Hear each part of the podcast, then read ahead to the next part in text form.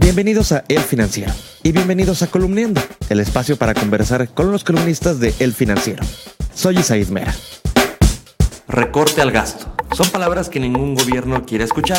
Sin embargo, están muy presentes en estos tiempos de la cuarta transformación. Hoy está con nosotros Enrique Quintana. Enrique, pues mientras Alfonso Romo habla de posibles recortes en el gasto, el secretario de Hacienda, Ursúa, habla de que los ingresos presupuestarios eh, son más altos. Eh, ¿En, dónde estamos parados eh, actualmente? En las dos partes es lo que yo argumento en la columna, diciendo que ambos tienen razón. Alfonso Romo habló de recortes siempre y cuando se cumpla el supuesto que él señaló de que la recaudación se caiga.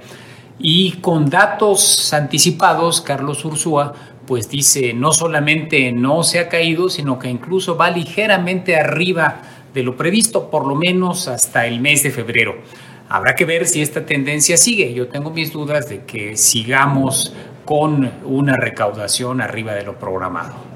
En cuanto al tema eh, de los ingresos del gobierno, ¿qué focos rojos ves y qué buenas señales ves?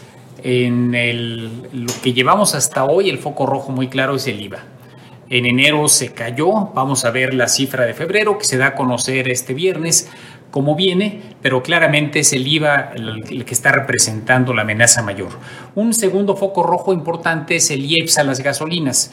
El gobierno está teniendo que generar un incentivo fiscal para evitar que los precios de las gasolinas suban más. Y esto ha implicado que el IEPS que pensaba recaudar este impuesto que se paga cada vez que llenamos el tanque, pues eh, no llegue en los términos que el gobierno había previsto. Y lo positivo es el impuesto sobre la renta.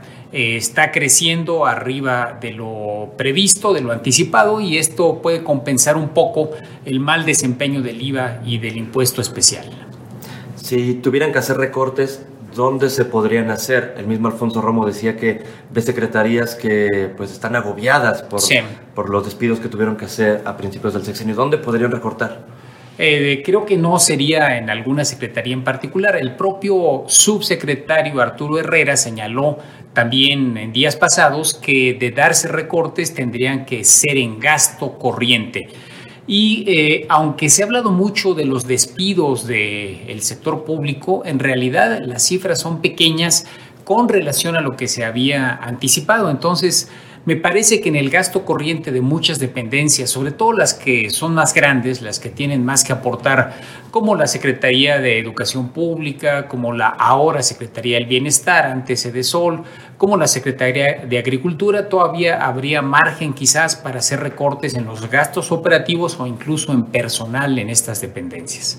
Hay quien dice que, por ejemplo, en Pemex hay demasiadas plazas y que la empresa podría operar con menos plazas. Sin embargo, pues meterse con el tema de sindicatos no parece que vaya a ocurrir en, este gobierno. No solamente en Pemex, sucede en, muchos otros ámbitos, en el Seguro Social, que es la institución que más personas emplea en el sector público, en la CFE. Eh, en realidad, eh, el problema es que para hacer una reducción sensible, una reingeniería del sector público, necesariamente se tiene que meter el gobierno con los sindicatos. Y la decisión hasta este momento ha sido que las únicas plazas que se han recortado son plazas de confianza y no de base, no sindicalizadas. De modo que sí hay una limitante en esa, en esa parte que va a ser difícil si es que se tiene que operar esta segunda vuelta de, de reducción del gasto de la que habló Alfonso Romo.